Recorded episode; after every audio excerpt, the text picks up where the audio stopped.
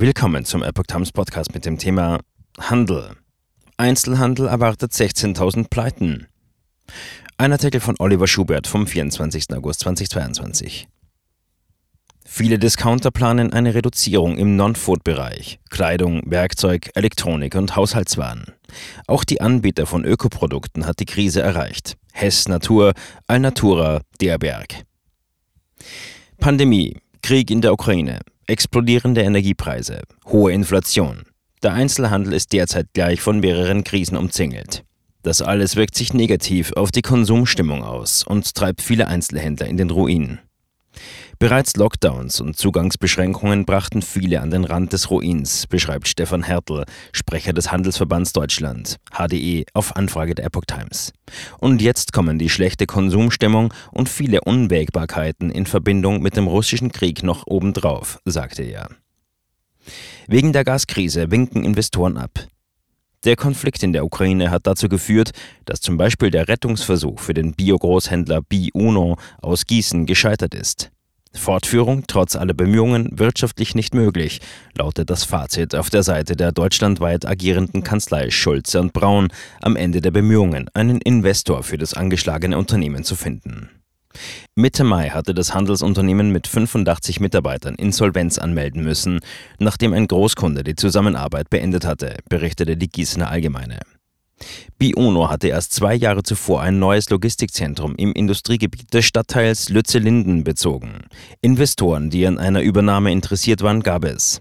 Doch winkten die letztlich alle wegen der Eintrübung des wirtschaftlichen Umfeldes durch die Erdgaskrise ab, schrieb die Zeitung Anfang August, als bei dem Unternehmen die Lichter endgültig ausgegangen waren. Ohne Kapitalpolster geht es nicht. So wie dem Gießener Unternehmen könnte es bald vielen anderen auch gehen, sagt ein Insider aus dem Einzelhandel im Gespräch mit Epoch Times, der aus Sicherheitsgründen anonym bleiben möchte. Der ganze Handel steht am Rande, wenn man nicht einen Kapitalpolster hat. Vieles, was derzeit geschehe, haben Fachleute bereits vor einem Jahr erwartet. Doch dann hätte der Konsum wieder angezogen. Die Leute hatten Geld, weil sie nicht in den Urlaub fahren konnten. Überhaupt sei zum damaligen Zeitpunkt noch viel Geld im System gewesen. Jetzt komme aber der Hammer. Discounter reduzieren Aktionen. Die senkende Kaufbereitschaft der Kunden bekommen auch die Discounter zu spüren. Sie macht sich vor allem im eigentlich sehr lukrativen Non-Food-Bereich Kleidung, Werkzeug, Elektronik und Haushaltswaren bemerkbar. Ab dem kommenden Jahr soll das Angebot erheblich reduziert werden, heißt es auf der Internetseite von RTL. Das Unternehmen begründet den Schritt mit großen Lieferproblemen aufgrund unterbrochener Lieferketten und der sinkenden Nachfrage bei den Kunden. Nach Angaben des Stern plant auch Aldi eine Verkleinerung seines Non-Food-Angebots. Lidl hat nach Einschätzungen des Insiders genug Power, ist also nicht in seiner Existenz bedroht. Aber das sind alles Anzeichen, die auf extreme Verwerfungen hinweisen. Die Lieferketten seien stark beschädigt. Sie bekämen ihre Aktionsware nicht zum geplanten Markttermin. Sie hätten keinen Ertrag und nur noch Restbestände. Daher würden sie einfach aussteigen, was eine krasse Nummer sei, da die Discounter bislang zwei, manchmal sogar drei Aktionen pro Woche hatten. Viele Unternehmen hätten auch auf Eigenmarken gesetzt. Da ist man im Lebensmittelbereich unterkalkuliert, weil man versucht, mit der Eigenmarke unter dem Preis der Marke zu sein, erläutert der Fachmann weiter. Pro Artikel sind die Gewinnspannen daher klein, betragen oft nur ein paar Cent pro Artikel. Da muss dann aber die Masse gehen. Wenn das aber nicht mehr funktioniert, weil keiner mehr was kauft, dann gibt es ein Problem. Rabatte und Personalabbau.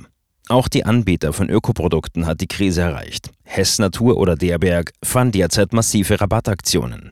Das spricht nach den Einschätzungen des Branchenkenners dafür, dass noch viel Ware im Lager liegt, die sie aber nicht mehr mit dem erwarteten Ertrag verkaufen können. Bei Alnatura drohe sogar ein Personalabbau. Das sei ungewöhnlich für dieses Unternehmen. Anfragen von Epoch Times an Alnatura und Derberg blieben unbeantwortet. Auch die Investoren sind vorsichtig geworden. Private Geldgeber hätten längst den Ernst der Lage erkannt. Sie überlegen sich sehr genau, wo sie Teile ihres Vermögens investieren, so der Fachmann. HDI. Die Stimmung ist angespannt. Epoch Times fragte daraufhin auch beim Handelsverband nach. Der HDE geht davon aus, dass in diesem Jahr etwa 16.000 Geschäfte schließen müssen. Zu Insolvenzen liegen dem Verband keine Zahlen vor, sagt Sprecher Stefan Hertel. Die amtlichen Zahlen geben aber ohnehin nur einen Teil der Wahrheit wieder. Viele Handelsunternehmen geben den Betrieb auf, ohne Insolvenz anzumelden und sperren in aller Stille das Geschäft für immer zu.